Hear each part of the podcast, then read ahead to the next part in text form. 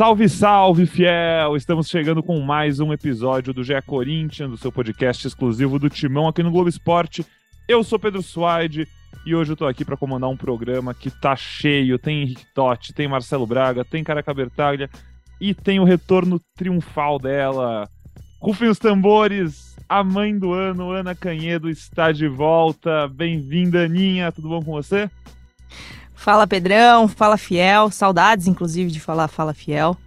É isso, tô de volta, cara, depois de longos aí sete meses, um pouquinho mais, né? Acabei saindo um pouquinho antes. Tava olhando até no publicador aqui, minha última nota foi em 15 de fevereiro, cara. Vai pensando. Passou muito como tempo. Era, como era o Corinthians? Como era a vida? Como era o mundo em fevereiro, né? Mudou bastante coisa. Estou é, aqui na redação hoje da Globo, várias caras novas que eu não conheço, enfim, esqueci todas as minhas senhas, errei andar, mas estamos aí, estou me, me readaptando. E a princesa, como está? Tá ótima, graças a Deus, na beira aí dos sete meses. Mandar um salve aí já para minha mamãezinha que tá cuidando dela, graças a Deus tá, tá muito bem cuidada, muito bem assessorada lá na casa dos avós. E é isso aí, vamos que vamos. Boa, podcast especial para nossa querida Mariazinha. Vamos levando então por aqui. Começando a falar de Corinthians. Aninha, você falou 15 de fevereiro, é isso? Até voltei 15 de fevereiro, cara.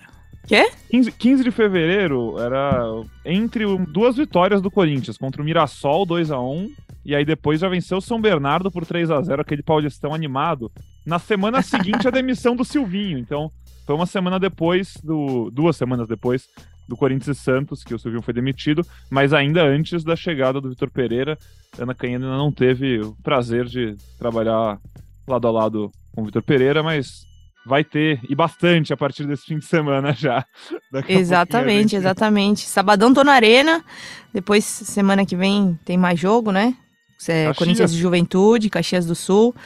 Estarei por lá também e vamos ver aí os primeiros primeiras palavras aí do técnico eu vou observei um pouco de longe, sabe, Pedrão? Não dá para eu falar que observei com afinco, porque digamos que a maternidade ocupou bastante do meu tempo aí nos últimos meses. Mas é, vou correr atrás do prejuízo, prometo.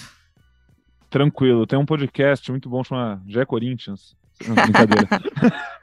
Mas agora começando a falar um pouco mais sobre essa semana do Corinthians e já botando no papo o resto dessa qualificadíssima mesa que a gente tem hoje. É, Henrique Totti estava na Neoquímica Arena ontem para acompanhar essa vitória. Corinthians 2, Atlético Goianiense 1.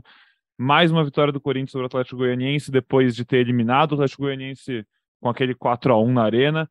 E é, Totti, como é bom ter dois atacantes, hein? Bons, como é bom, qual a diferença que faz ter atacante que faz gol, né? Que tem fome de gols, posiciona, vai no rebote, chuta para dar rebote. Vitória difícil, vitória sofrida no, né? Porque foi no último minuto. O Corinthians jogou melhor que o Atlético Goianiense, a gente vai falar bastante sobre o jogo, mas acho que uma vitória justa, dá para dizer. O que você acha? O que você viu com esses seus olhos lá da fria Neoquímica Arena? E amigos, Aninha, bem-vinda de volta. Quem diria lado a lado, Ana Canheiro no podcast aqui, que satisfação. É, bom demais ter seu retorno, Ana. Salve Braga, careca, torcida. É, foi um resultado justo, sim. O Corinthians jogou melhor e, como que o Alberto falou também lá no, na zona mista, é, sobrou para o Atlético Goianiense. Infelizmente, sobrou para o Atlético Goianiense porque o Yuri Alberto gosta de marcar contra, contra o Dragão. O Yuri Alberto está entrosando legal com o Roger Guedes. Foram as minhas melhores notas que eu dei na, nas atuações do jogo, porque de fato o Roger Guedes foi até melhor que o Yuri Alberto, mesmo perdendo uns três golzinhos ali que, que dava para fazer, mas beleza, ele fez um dele ali, depois também dá o, o chute que, que, que, acaba no rebote do Yuri Alberto fazendo gol. Vitória importante, né? Vitória importante também é, porque o Corinthians não jogou bem, mas também acho que tem muito a ver por causa dos 10 dias de descanso, né? O, o, o Yuri mesmo fala isso, que o Renato fala isso, que dá uma sentida, né? É, você ficar tanto tempo sem jogar, depois de vir de uma sequência de quarta domingo, quarta domingo, aí você fica um tempinho sem jogar, mesmo que você tenha três, quatro dias de treino ali, o, o ritmo dá uma caída. Falei que o Renato falou, mas não foi o Renato, não, foi o Yuri Alberto mesmo. É, o Yuri falou que nessa sequência agora o Corinthians vai retomar a intensidade que, que vinha apresentando, então acho que o desempenho em si não é de se preocupar muito, não. É, o resultado sim que foi bom, né? Voltou no G4. Agora eu vou dar uma provocada, então, porque e vou provocar já para o nosso voz da torcida, que é torcedor, que é influencer, que é jogador, o cara é tudo e ele entende de campo. Ô, careca, mas os caras pedem porque pedem semana pra treinar pro time melhorar, pra jogar mais. Aí quando tem, fala que não tem ritmo. É, é assim mesmo? Você que entende do gramado, lado riscado? Ou dar desculpa é fácil? Brincadeiras à parte, bem-vindo e uma vitória merecida num time que segue em evolução. Fala Pedrão, fala Marcelo Braga, fala Henrique Totti, fala Aninha, que saudade de você. Mariazinha já pé quente, já campeã na Neoquímica Arena, né, no título das Brabas.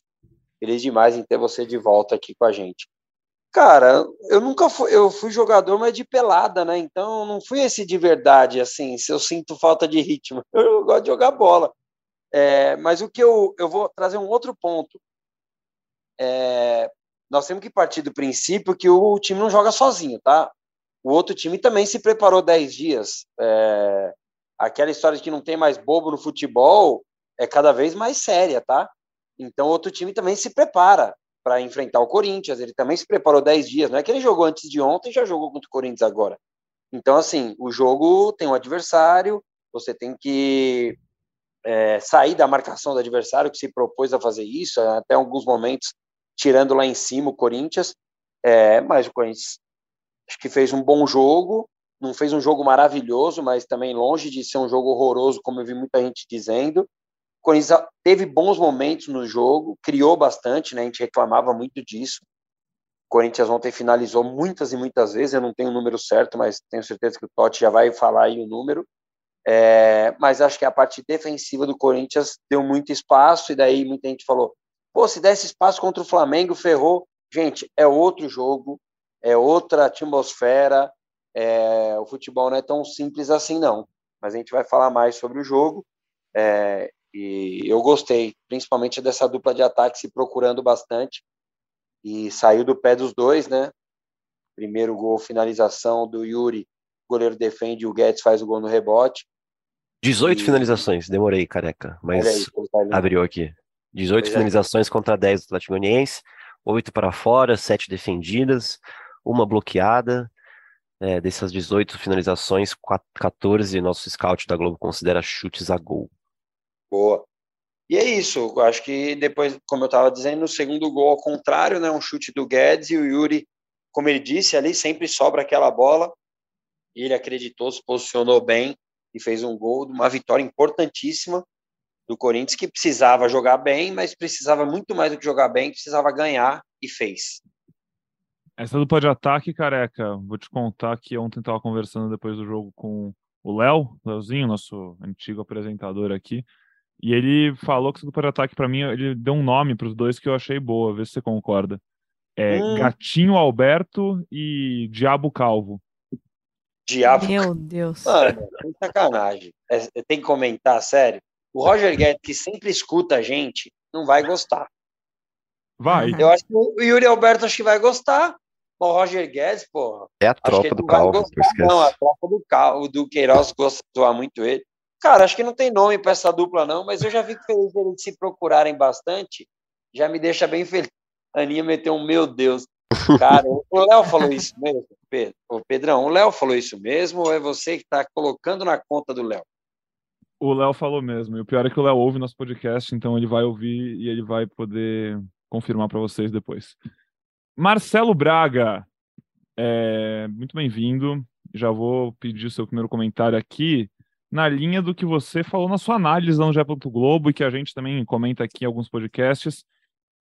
Temos um time, temos 11 titulares, cara. Que loucura. Quem diria isso? Acho que a Aninha saiu, voltou e a gente deve ter repetido três escalações sem tirar essa sequência de agora com um time titular que a gente consegue escalar do 1 ao 11. Seja bem-vindo. Gostou do jogo? Fala, Pedrão.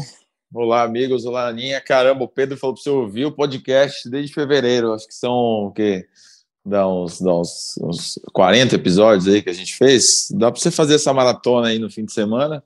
Aí vai se atualizar de tudo que, que passou nesses últimos meses. É, cara, gostei do jogo, né? Assim, é, claro que quando a gente vai ver um Corinthians Atlético Goianiense, Atlético Goianiense lá embaixo na tabela, é, o Corinthians depois de tanto tempo trabalhando para esse jogo, né? O time considerado titular, dava para esperar um pouco mais, mas é como o Careca falou, outro time também teve tempo de se preparar. O Vitor Pereira, na entrevista coletiva, disse que foi surpreendido com, com o esquema tático que o Eduardo Batista levou a campo. O Corinthians teve, teve alguns momentos de dificuldade, mas criou bastante, né? Criou bastante volume. O Roger Guedes teve bastante chance, o Yuri Alberto tabelou legal com ele. É, acho que o Renato não estava numa noite incrível, o Mosquito também não estava numa noite incrível. Mas o que eu escrevi na minha análise, e aí é uma coisa que a gente pode debater, é que eu acho que esse é o time, assim, não tem muito para onde correr. O Michael a gente não sabe quando vai voltar, se, se vai voltar bem.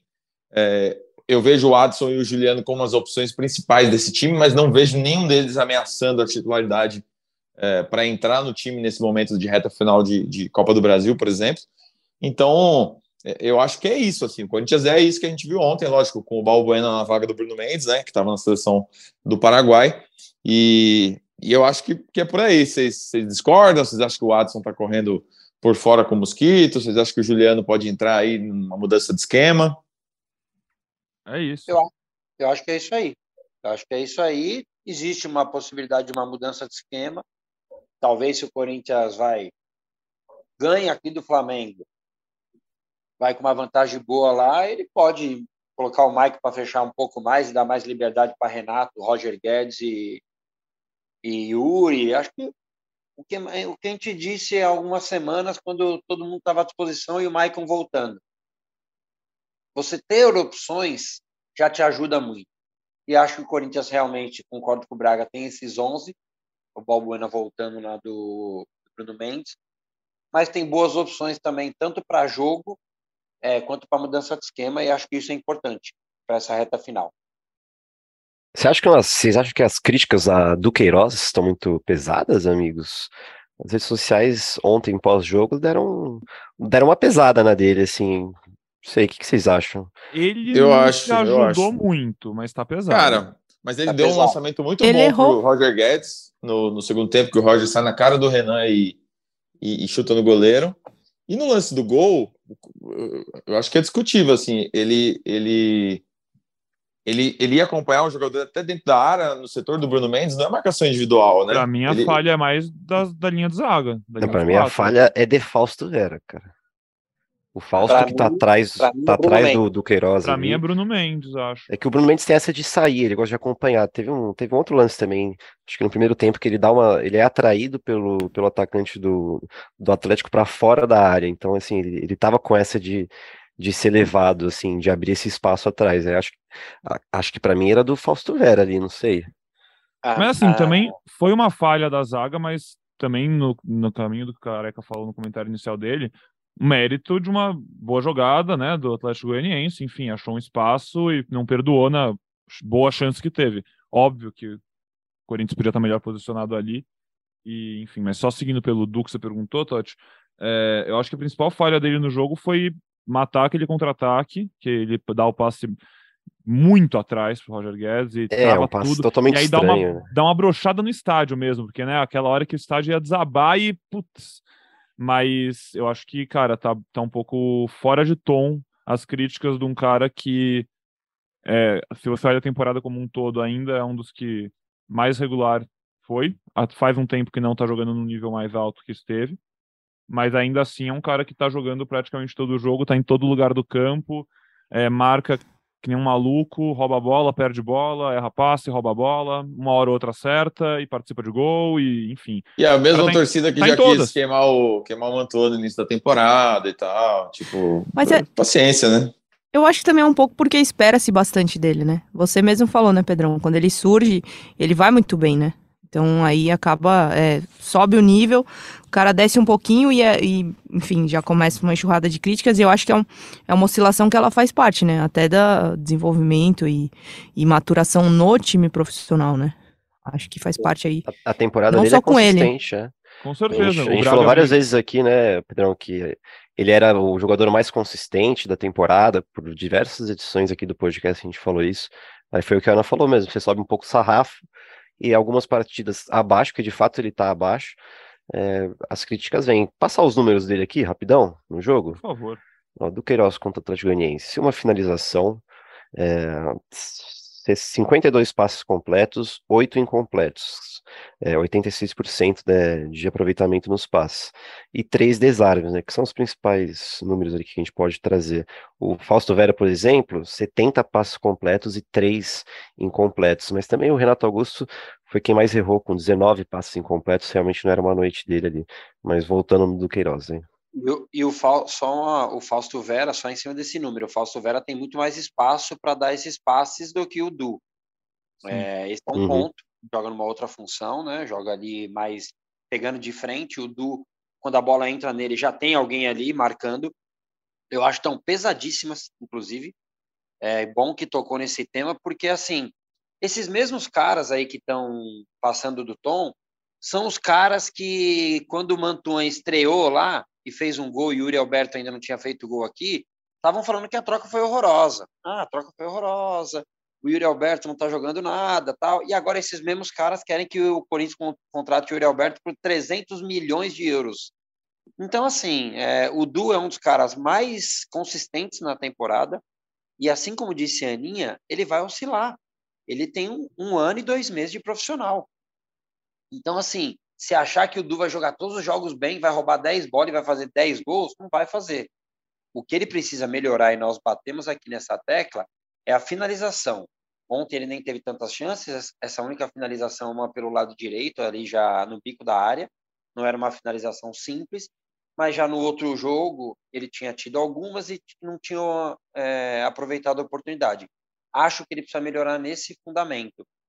Mas se você for pegar a temporada dele e a do Maicon, por exemplo, a dele é mais consistente do que a do Maicon. É melhor. É, o Maicon jogou muito mais jogos. O Duqueiroz tem mais de 4 mil minutos em campo e o Michael tem 1.284. E o Michael vinha jogando mal, hein? Antes de machucar. A última impressão do Michael antes da lesão é bem preocupante. Então, assim, é... não adianta querer queimar o moleque, como disse bem, bem o Braga. Como já também tentaram queimar outros. É, o moleque está fazendo parte, faz parte do processo e que bom que o Vitor Pereira confia nele. E eu também confio, mano. Também confio. É, tem, tem muita margem para crescimento e acho que está sendo pesadíssima a, as críticas em cima dele. Não não estão na mesma página do nível de coisas que ele já entregou, enfim, o que ele está abaixo não está proporcional à, à oscilação que aconteceu e que é natural, como vocês bem falaram. E quem acho que agora não está oscilando é esse tal Yuri Alberto, né, pessoal? Você muito bem já levantou o ponto, careca. O Yuri cada vez mais se mostrando pilar, um pilar do time, e não só como nove. A gente comentava sobre isso, né? Vocês devem lembrar quando começou a especulação ali, ah, vai vir Yuri, qual vai ser o atacante e tal. E a gente falava, pô, o Yuri acho que é um cara que pode ser legal, porque ele também não é só o nove, né? Ele sai da área, abre espaço, e agora a gente já veio dando assistências mais de uma vez e passes muito uma qualidade muito alta, o cara tecnicamente muito acima da média. E ontem o primeiro gol sai com ele, né, saindo da área e batendo e o Roger indo no rebote. E aí ele ainda quase faz um belo gol de fora da área, um chute de longe. E o último gol, faro de centroavante. Então, ele é um 9 que, né, sabe fazer o papel de centroavante centroavante, mas também em vários momentos do jogo não faz.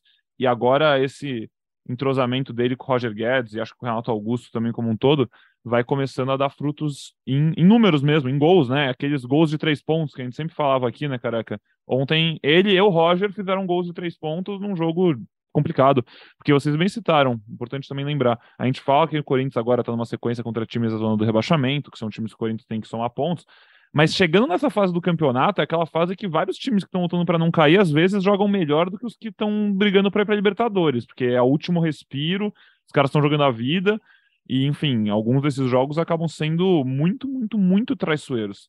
E ontem o Corinthians, bem ou mal, e muito mais bem do que mal, conseguiu somar três pontos e com os dois atacantes marcando, né, careca? É, o Atlético, todo mundo tem, tá brigando por alguma coisa no campeonato é, ou a grande maioria, né? Infelizmente lá em cima já acho que já não tem muita briga não. Mas o resto tá todo mundo brigando por alguma coisa. O Atlético é um desses que está brigando também.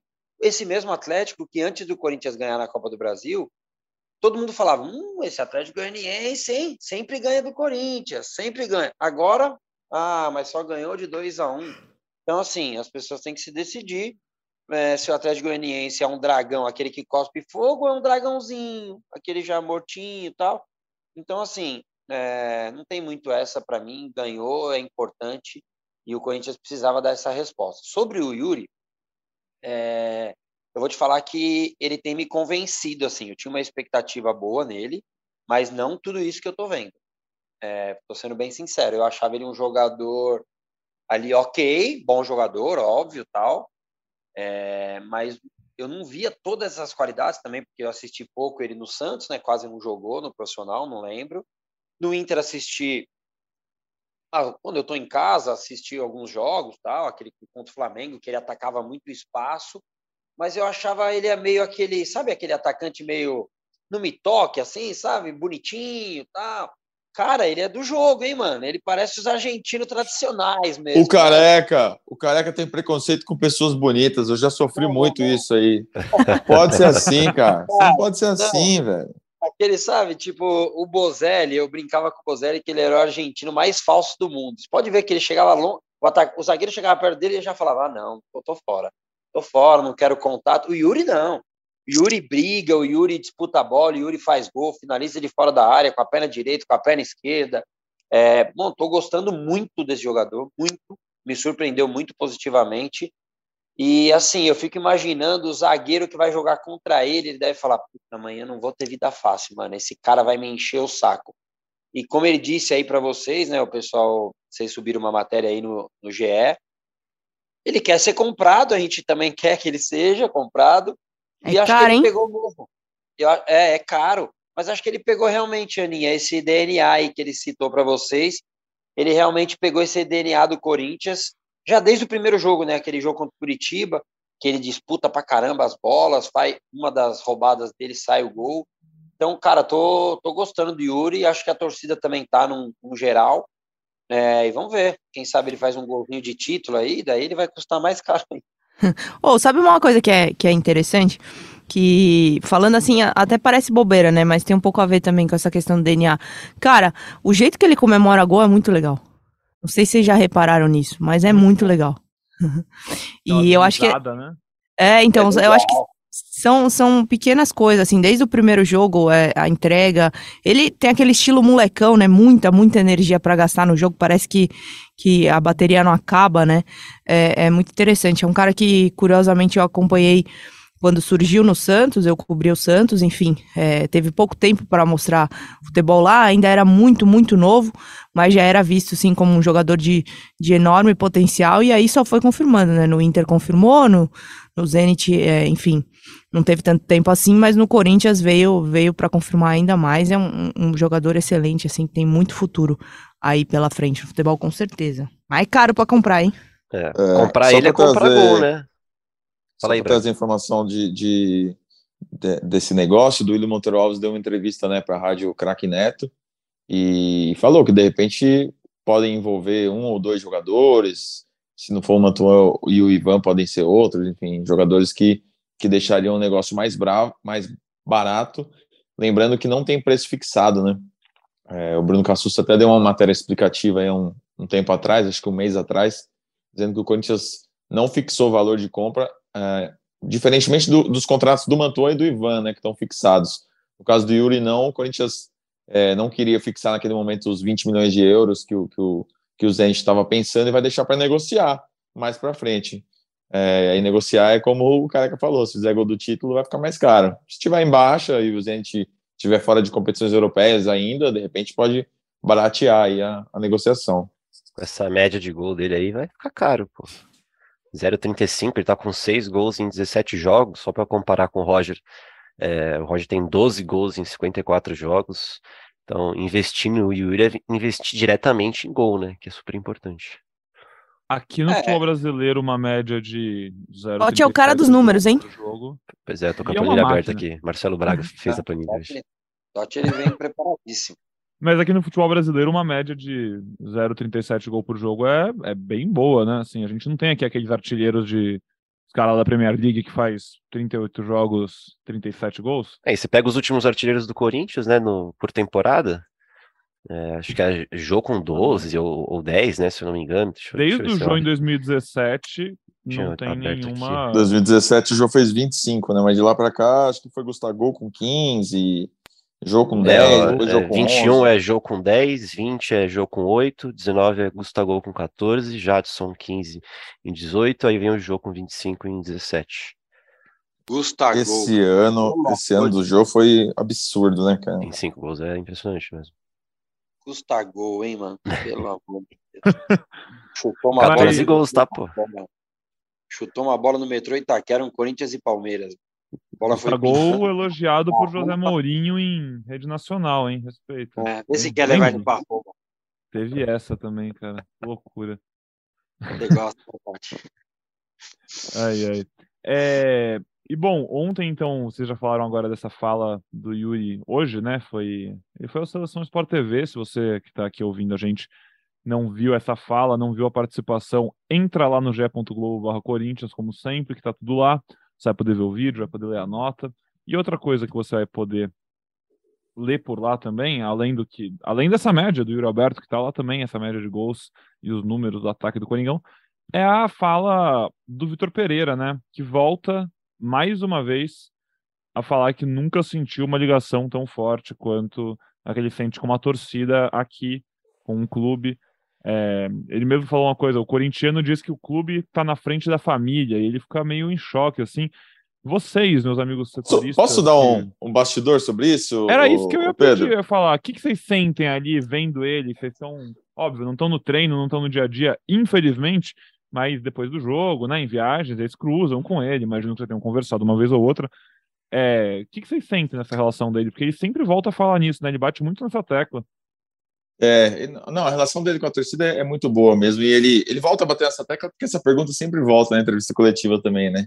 É, ele esteve no jogo do feminino, no jogo do sub-20, dá para ver que ele tá, tá identificado com o clube, né? Com, com a torcida, enfim, com a camisa. Mas o, o bastidor que eu queria dar é que é, na, na véspera do jogo, é, eu estava conversando com o Totti e a gente fez uma matéria que o Corinthians, há 25 jogos, não levava menos que 30 mil torcedores para o estádio. E aí eu achei conveniente publicar essa matéria antes do jogo contra o Atlético Goianiense. Por quê? Porque pela primeira vez do ano, o Corinthians ia jogar num dia de semana, quarta-feira, às 7 da noite, numa semana chuvosa, é, São Paulo parado, o Totti demorou 14 horas para chegar na arena, e, e, eu achei que não ia chegar a 30 mil torcedores. Então falei, bom, vou dar essa matéria hoje, e aí amanhã cai, e aí beleza. E o Corinthians levou 32 mil torcedores para na quarta-feira. Então esse discurso do Vitor Pereira não é muito da boca para fora, é realmente surpreendente em alguns jogos. Jogo grande é muito fácil, né? O jogo contra o Fluminense é o recorde de público da temporada, 45 mil e meio, eu acho. É muito fácil ter jogo, ter público em jogo desse tamanho, mata-mata, é clássico nacional. Mas jogo um dia de semana, chovendo, nessa circunstância, aí é, é a torcida realmente tá de parabéns pelo feito que fez, assim. Trânsito, era o frio. Cheguei lá em Itaquera com sete blusas, passando frio, depois de duas horas e meia no Uber para ir para lá. Cara, assim, aí tinha amigos indo também, falando, nossa, nem saindo de casa, não sei se vou chegar. Aí é aquilo, né? Quando o jogo é sete horas, fica a gente entrando até ali uns 35 do primeiro tempo, a gente entrando. É impressionante mesmo. Esse é um hábito que eu não entendo da torcida do Corinthians, inclusive. Qualquer horário de jogo, a galera fica durante o primeiro tempo inteiro entrando. Ô, ô careca, é, não, é barraquinha é, do pernil é... lá? Eu tenho um amigo, eu tenho um amigo que eu falo para ele, mano, sem sacanagem, por que você vem, cara? Ele, ele, às vezes ele fala, fica aí, careca, daqui a pouco a gente entra. Eu falei, tá louco, mano, eu quero ver o jogo ele vai pelo. Tem muita gente que vai pelo rolê, sabe? Fala, ah, daqui a pouco eu entro aí e tal. Ô, Braga, eu acho que se a cerveja fosse permitida dentro do estádio e não fosse um absurdo de caro, ele encheria um pouquinho antes. Justo. É por aí, pode ser, pode ser, pode ser. Ontem, cara, ontem a, a, é, a câmera mostrou assim, acho que depois do gol do Atlético, tinha ainda gente entrando assim, mas é que ontem, pô, em São Paulo choveu, se 20 pessoas chorarem ao mesmo tempo, o motorista já começa a frear. Já tem isso aí, que já vira um trânsito do caramba. E ontem choveu, hein, cara? Como choveu ontem. E daí, sete horas da noite, já tem o trânsito da galera que vai para a Zona Leste. É, aí a Itaquera é longe jogo. para um. é, Mano, não chega nunca. Aí é complicado. Ah, depende de onde você tá saindo, né? Não. de Guarulhos é rápido, pô. De Guarulhos é rápido. É. Não, tudo bem, óbvio. Muita torcida do Corinthians mora na Zona Leste, mas muita Tenho gente culpa mora se e vocês trabalha. moram mal? Tenho culpa se vocês moram mal, gente? É, exatamente. Mas todo Guarulhos mundo é que vem da área mais central da Guarulhos é a cidade. Mônaco de São Paulo. Não, o deslocamento para a Zona Leste é muito grande. Né? Não, é difícil ali. O Totti é meu vizinho, cara. É, a gente. É complicado pra chegar na arena no meio de semana, viu? Ó, da minha casa, eu moro na saúde, dá uma hora e meia. É. E nesse horário dá É. uma hora e meia. Depende muito do horário, né? É. Sim, sim, mas é isso. O jogo das sete é. é Jogo das cruel. nove e meia, meu, é terrível. Que a gente tem que chegar mais cedo, nossa. E teve muita, muita gente que comprou ingresso ontem por conta da pontuação, né? E não foi. E repassou, ou, ou não conseguiu passar para ninguém, e morreu com ingresso e tal. Porque tá, tá perto da final, né? Ainda não abriu É, a venda, então o pessoal tá querendo pontuação pontuar. Tá valendo ouro. Pontuação tá mundo- valendo ouro no FT. É, geral, somando seus pontinhos. E realmente, vocês. O Vitor Pereira exaltou, a gente está aqui exaltando o torcedor do Corinthians, que sempre é uma arma, né? Pô, a gente fala muito da força dela, mas nos últimos anos, infelizmente, né? Por causa da pandemia, a gente pode falar bastante, ficou longe do estádio e fez o estádio ser menos uma arma positiva para o Corinthians.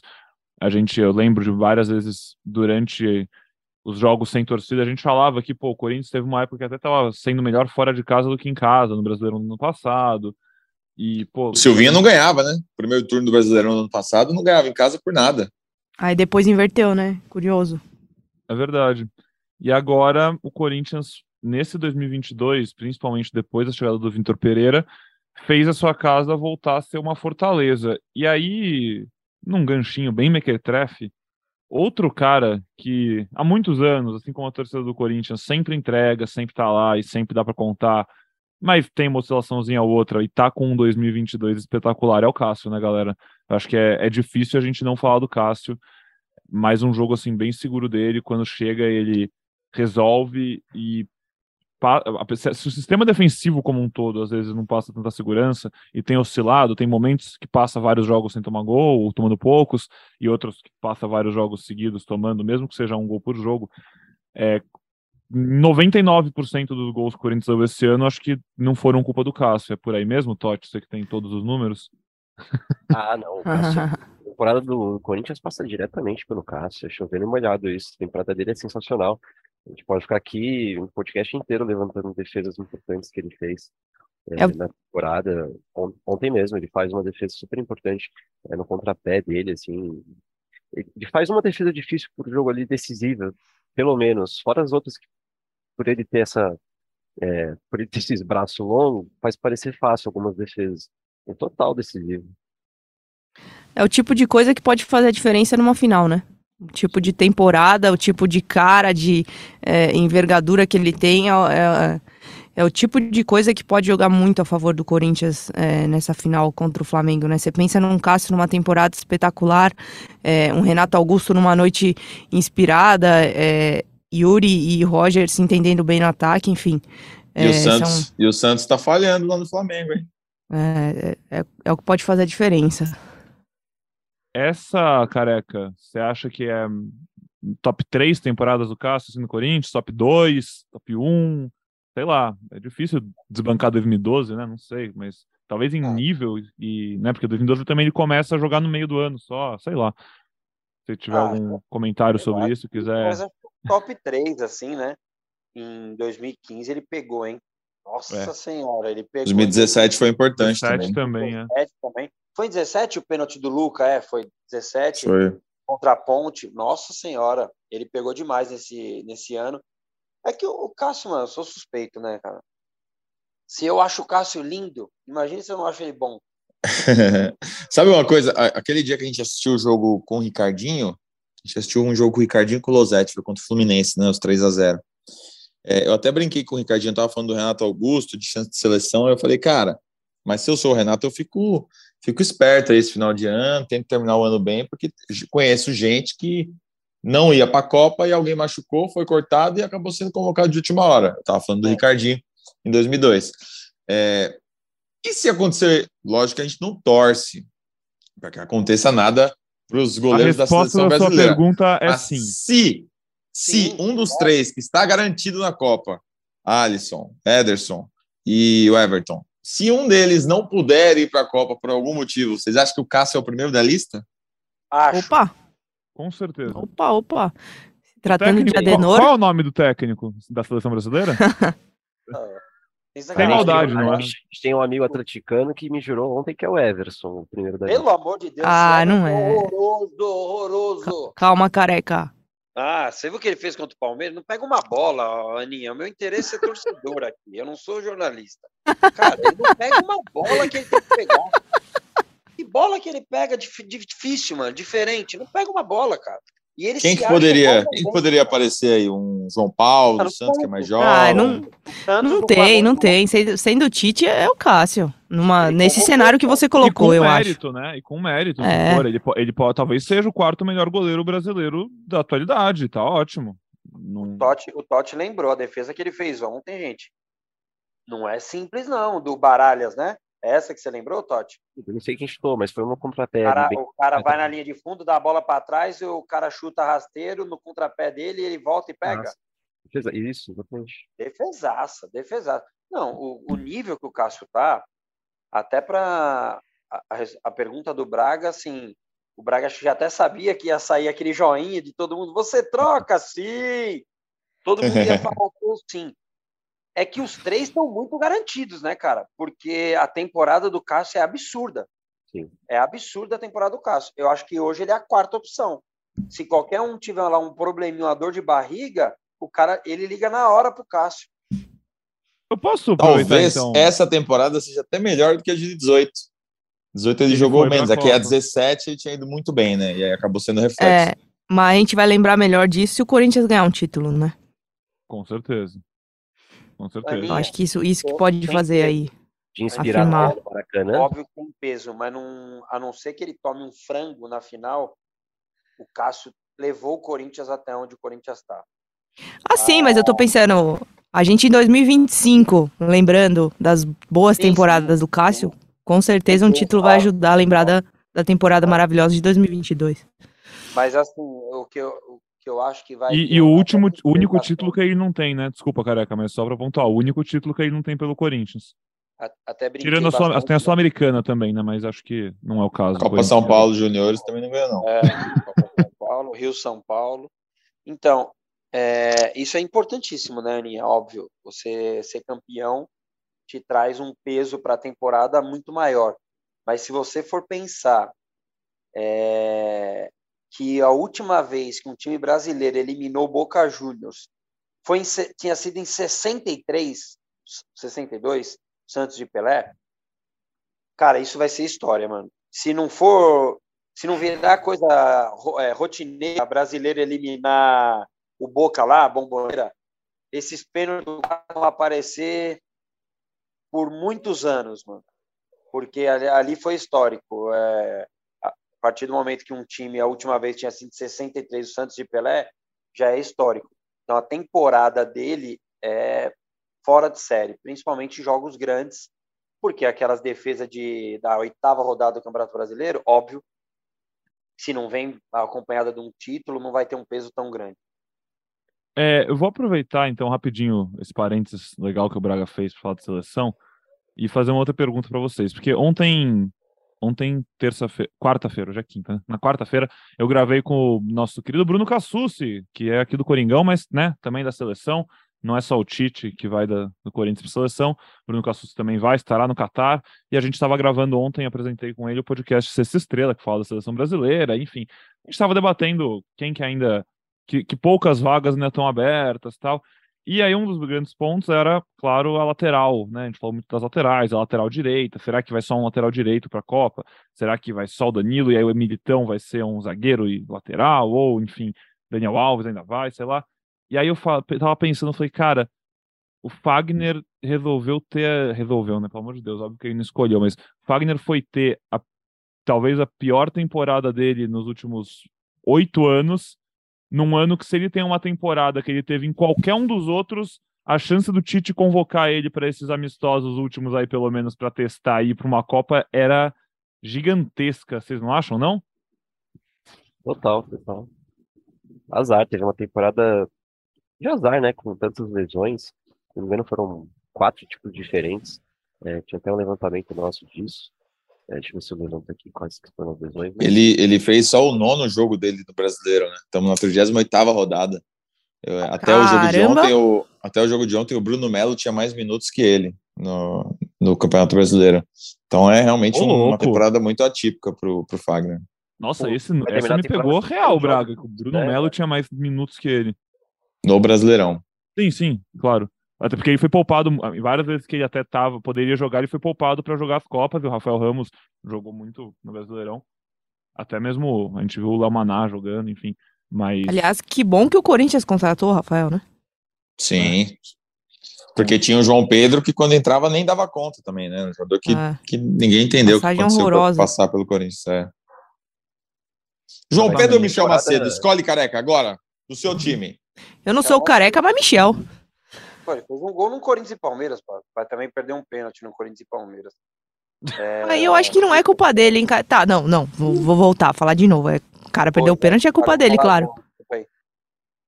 É, mas, pô, não era pra ele ser o primeiro batedor, né? Então, Maninha, vou te falar, é, o Michel, ele sempre na base foi tipo artilheiro do Flamengo, ele era a base do Flamengo. Então, assim, bater na bola, ele sabe bater na bola. É, tanto que aquele gol contra o Palmeiras tal.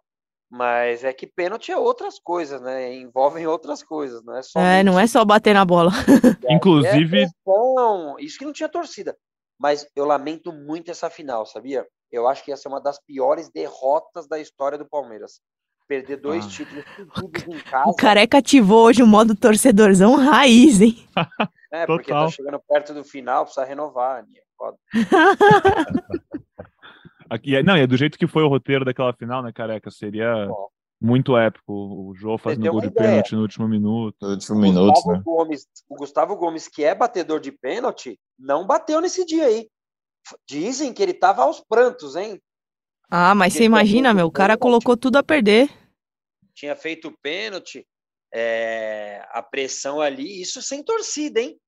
É. Eu acho que se tivesse torcida ali, ia ser até pior pro Palmeiras, mano. Você vê que os caras batem o pênalti no meio ali, o, o Scarpa e o Lucas Lima. O Cássio ainda quase pega.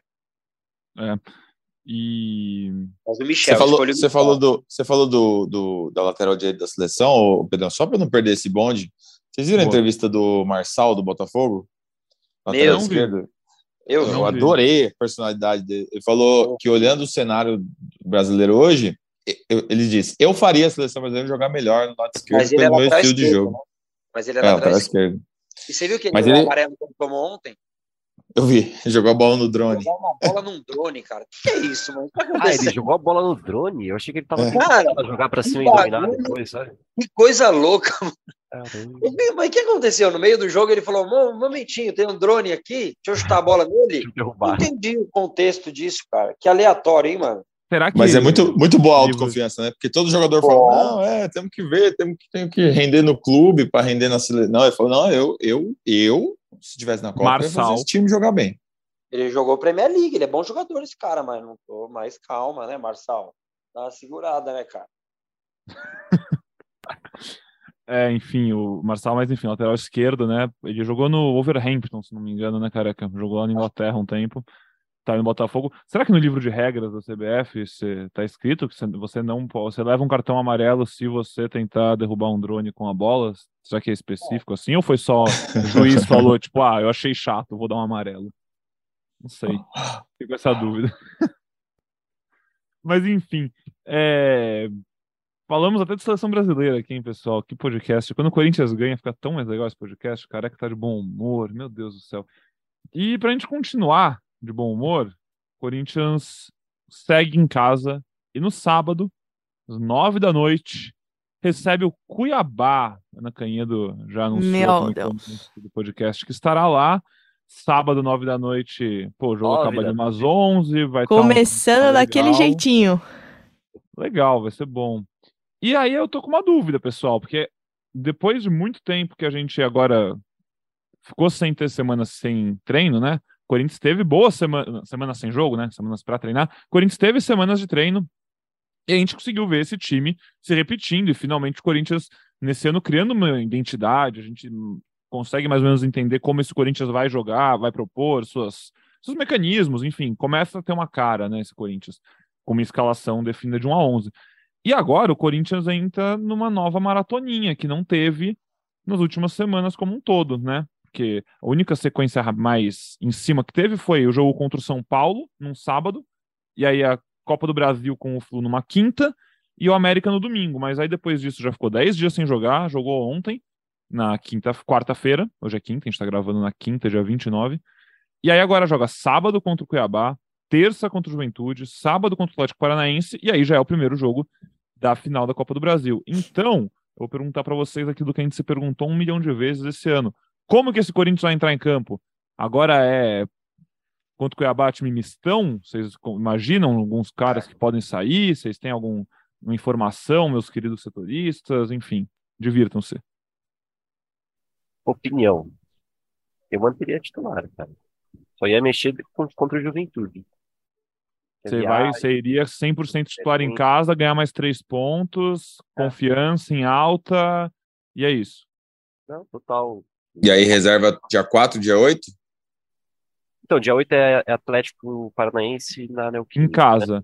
É. Depois... E aí, quarta-feira, dia 12, quatro dias depois, Corinthians e Flamengo também em casa. Ah, dá para pensar em colocar um mistão. Acho que titulares, por exemplo. A gente não vai ver o Renato Augusto contra o Atlético Paranaense em casa é, titular. Ou pode até ser titular, mas estão jogando o tempo inteiro ou entrando no final.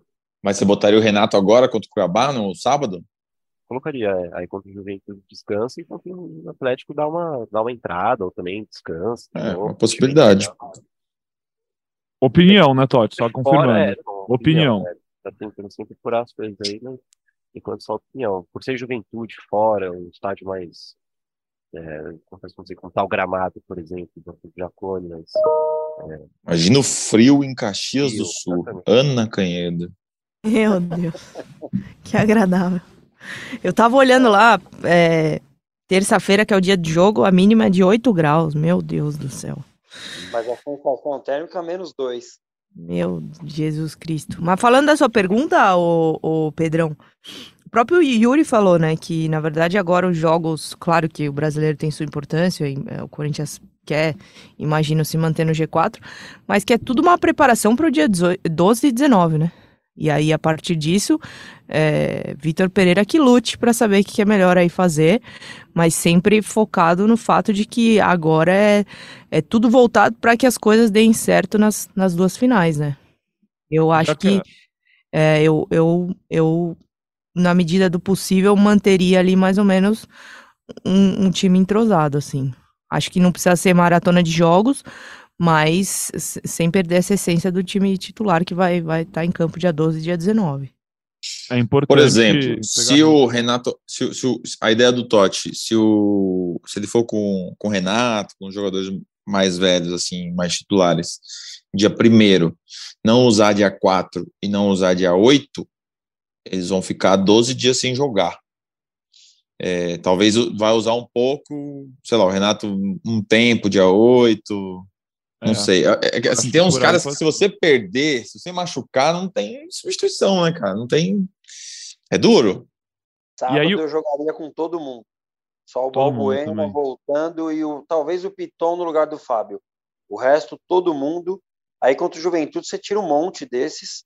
Os velhos. Ah, dá para imaginar também, talvez, vai, sei lá, um Adson no Mosquito, uma coisa, né? Talvez, não sei, se for não, ter alguma é, outra não, mudança. Pode ser, pode ser, porque o Mosquito é um cara que é aquilo que eu falo, o Mosquito é um cara que ele precisa de espaço, né? E o Cuiabá acho que não vai não vai vir aqui marcando em cima, não. Então, é, precisa recuperar o Adson. Mas os caras mais novos têm que jogar. O Yuri tem que jogar, o Roger tem que jogar, o Fausto. É, eles querem jogar, o Roger fala isso, que quer jogar. jogar. O, Vitor Pereira sabe que eu quero jogar, então por mim eu jogo. É, e tem, tem, tem que pensar também é, no Renato Augusto, não só no físico dele, né? Mas também tentar entender o porquê que ele não jogou tão bem ontem, né? é, se ele foi muito cercado, se ele estava tava fora de ritmo, se ele precisa de dois para engatar uma sequência boa e fazer um segundo jogo é, de mais intensidade, porque ontem ele estava bem abaixo mesmo, errou uns passes que não costuma errar, é, não sei se é porque ele estava muito cercado, estava sendo perseguido o campo todo, mas é, é um ponto importante também para o Vitor Pereira dar uma olhada, né? Tava baixo ontem, ele foi mal mesmo, Renato, não foi bem não. Acho que daí depois ele começou a querer acelerar uns passes assim, né? E daí errou mais, é, mas eu manteria o time. E daí contra o Juventude, aí você põe o Juliano no Renato, aí você volta o Bruno Mendes no lugar do Gil e dá uma descansada no Gil, joga Bruno Mendes e Balbuena. Aí o Rafael Ramos, eu não sei se ele já está apto. Ontem ele estava no banco, gente, eu não cheguei a ver. Não. É, não. Não, mas ainda o, não. O Rafael, não sei se daqui a pouco já pode jogar um pouco no lugar do Fagner. É, aí você tira uns caras contra o Juventude lá. Bota o Rony, né, para dar uma mordida lá. Põe o Rony, exato. Dá umas, é, o Rony tem essa cara de um jogo o lá. Rony é a cara daquela neblina de Caxias Nossa, do Sul. Sem sacar, com certeza, a cara dele. O Ramiro, põe o Vital. Nossa, mais que o Rony é o Ramiro. Os dois têm essa dupla de volante. Lá, buscar mano, esse buscar esse 0 a 0 aí com os dentes. Vamos é, tornar o jogo interessante também, né? Por favor. É. Eu não vou me deslocar na véspera do meu aniversário para Caxias do Sul para ver um jogo mais ou menos, né? Ajuda, ajuda a mamãe. Vai ver uns reservaços. Aninha forçando o presente, hein? é Você pode ver o primeiro gol. Você pode ir até lá ver o primeiro gol de Giovani com a camisa do Corinthians. Vai ser um feito especial, pô. Não? Olha, sem palavras. Mas, amigos. É... Giovani que jogou mal no sub-20, hein? Desceu e jogou mal. Só foi, um, né? Um parênteses aí. É, não foi Mas tá sem ritmo o moleque também. Ah, não, tava é. na seleção sub-20, né? É, jogou tá, um pouquinho lá. Não joga com os caras também, né? Dá pra entender. Só foi o corneta mesmo. Só quis cornetar o Totti, mas não tô brincando. Mas, mas, a gente tá falando dessa sequência de três jogos, né, até a final, e já levando aqui o podcast para sua reta final. Vocês agora, se for informação, melhor, óbvio, mas se não também, na opinião, em qual desses três jogos, se é que existe a chance, vocês acham que tem mais chance do Maicon voltar a ser relacionado, ir para o banco, poder entrar ali no segundo tempo para ganhar aquele ritmo? que é outro cara que, por mais que, como a gente falou no começo do programa, quando se machucou contra o Flamengo lá na Libertadores, não estava jogando muito, não estava tão bem, estava longe de estar no seu melhor momento, já teve momentos melhores nesse ano lá mais pro começo, mas é um cara que eleva o patamar do time, é um cara que pode fazer esse time ser mais competitivo e melhor na final, e todo mundo quer ir de volta. Vocês têm alguma ideia, alguma imaginação, alguma informação também, como eu falei? E Mabragacello, algo por aí, cara, porque por aqui nenhuma informação de especificando que dia exatamente ele volta. Tinha a expectativa, né, de pelo menos aparecer entre os, entre os relacionados com o Atlético Goianiense. É, você tinha feito uma matéria recentemente sobre isso, né? É, havia expectativa, eu tinha perguntado para o Vitor Pereira lá em Belo Horizonte, né, se nesse, nesse período sem jogos é, ia conseguir recuperar o Maicon, se ele contava com o Maicon para as finais e tal. Ele meio que falou: é, vamos ver se a gente consegue, se a gente consegue colocar o Maicon em campo. Hoje, na entrevista do Yuri Alberto para seleção, ele citou voluntariamente o Maicon, né? Diz que o Corinthians tem o um reforço do Renato nesses jogos, é, nesse reencontro com o Flamengo é, depois da Libertadores, porque não teve o Renato lá. E, e que vai ter o Maicon. Ele falou, então o Michael deve estar treinando com eles, né? Deve estar indo a campo, fazendo algum tipo de atividade. Eu acho que não sei em qual ele tem mais chance de estar disponível. Eu acho que desses três, o que ele tem menos chance é em Caxias do Sul, talvez, pela viagem, pelo desgaste, pelo gramado. Mas achismo por enquanto. Boa, a gente fica de olho e você na audiência fica ligado, como sempre, lá no g.globo Corinthians para ler a nossa notinha que vai estar no ar quando a gente souber alguma coisa sobre o Maicon. Fala aí, careca. Só mandaram um negócio aqui no grupo e eu fui procurar no Twitter. É, a gente falou em seleção. O Daniel Alves, o Pumas informa que ele lesionou o ligamento colateral medial. Fagner tivesse numa daquelas temporadas Cara. boas. Cara, ele iria fácil para essa Copa. A Copa com é. menos concorrência para lateral direita. Nossa senhora. O Marçal falou que iria? vai jogar até com o pé ruim. O Marçal. Não foi, Braga? Falou, qualquer coisa eu jogo quebrado na direita. Ele falou que a vaga de nove também tá de olho aí, pô. Você tá querendo? e agora nove ficou muito concorrido. Tem uns quatro e vai sobrar um, hein? Isso que o Yuri Alberto não chegou no Coringão no começo do ano, fala aí, careca. Senão ele tava lá também. Esse aí começa próximo. É, se ele continuar nesse. Ah, ele é pro próximo ciclo, né? próximo ciclo ele tá. Acho que ele tá. Aliás, ele pode jogar o Olimpíada, né? Tem ele é novão ainda. 21 ele é só. É Tem 21, é. Uma criança. É, enfim, realmente pode jogar as Olimpíadas em 2024 lá em Paris, vai ter ainda, vai ser sub-23 ainda. Pode estar tá nessa, bem legal. E com certeza é um nome que vai estar tá nos planos aí da próxima comissão técnica. A gente não sabe qual vai ser, né? Mas enfim, vai estar tá aí e ele vai estar na mira, porque o cara é bom, o cara é novo, é bom, tem potencial e vai ser muito útil para a seleção brasileira se seguir se desenvolvendo aí, como está fazendo. Senhoras e senhores, acho que vamos ficando por aqui por hoje, hein? É, boa, algum boa. último destaque? Esqueci de alguma coisa? O que, é que querem falar aí de bom? Cara, Espero eu vou, que... eu vou só, só dizer aí que na segunda-feira tivemos na, na TV Globo do Bem Amigos a visita da Diane e do Renato Augusto, né, os dois camisa 8 do Corinthians, masculino e feminino, e foi bem legal o encontro deles aí nos bastidores e tal. Ela até chamou o Renato para dar uma olhada no treino delas tal. Diz que o Cássio sempre vai, sempre está presente, dá, um, dá dica para as goleiras. E ela convidou o Renato para comparecer. O Renato, vai lá dar uma moral para as meninas, pô. Tamo junto, galera. Um abraço.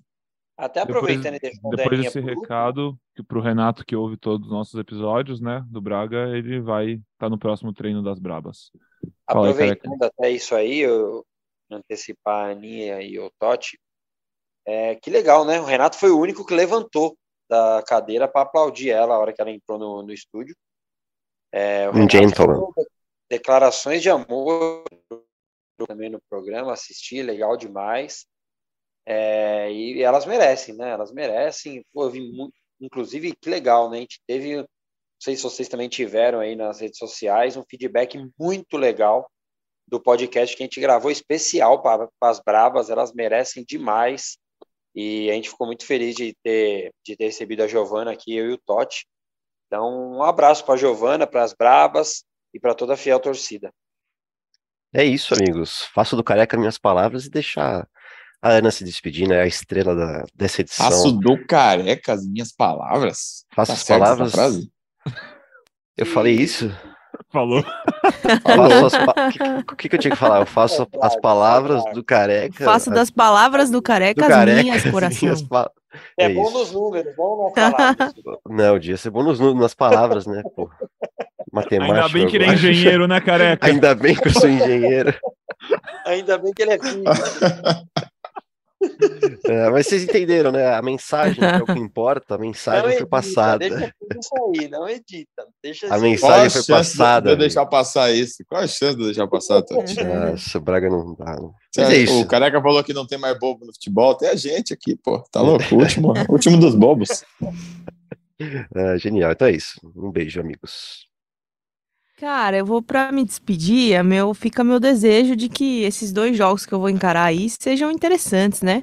Sejam bons jogos, meu retorno aí, tô tava olhando, eu falei no começo do podcast, última nota 15 de fevereiro, então fica aí minha torcida para que o Corinthians faça bons jogos contra Cuiabá e Juventude, estarei em ambos, muita coisa para acontecer, as finais se aproximam e é isso aí. Tô de volta. Tava com saudade de todos, tava com saudade do podcast. Tô relembrando minhas senhas por aqui. Vamos ver se até o final do dia eu consigo resgatar tudo. E é isso aí. Vamos que vamos. Boa, Aninha, obrigado. É, acho que vão ser bons jogos. Os nossos. A gente brinca aqui sempre, mas a gente sabe que é verdade. Todo mundo do elenco ouve todos os nossos episódios e eles estão ouvindo esse e vão fazer vão garantir três vitórias elásticas em sua homenagem. Três não, é três, pode ser três, quatro, até o fim do ano, né? Quantas quiserem, não tá bom. Tá bom, mas esses próximos jogos serão em homenagem a Ana Canhedo. é... Então é isso, vamos ficando por aqui. Um abraço para você, Aninha. Muito bom ter você de volta. A gente estava com saudade, nossa audiência com certeza também estava. E agora vamos juntos nessa reta final, com muita coisa para ser resolvida, muito jogo grande ainda, muito jogo bom e muito podcast. Um beijão para você, um beijão careca, Tote pro careca de novo. Eu ia falar pro Braga e eu falei careca, enfim, mas já que a gente tá errando aqui continuando, eu vou errar e continuar. Um beijo para todo mundo, um beijo para vocês que estão na audiência, obrigado pela companhia em mais um episódio aqui do Gé Corinthians. A gente falou que o Corinthians joga no final de semana, joga no sábado às nove da noite, só reforçando a agenda, e a gente volta segunda-feira com mais um episódio para repercutir o duelo contra o Cuiabá e já falar dessa viagem para Caxias do Sul, porque na terça-feira tem Corinthians e Juventude. Então, um é isso, faço, faço do Pedrão as minhas palavras aí, então. é isso. Valeu, gente. até a próxima. Falou.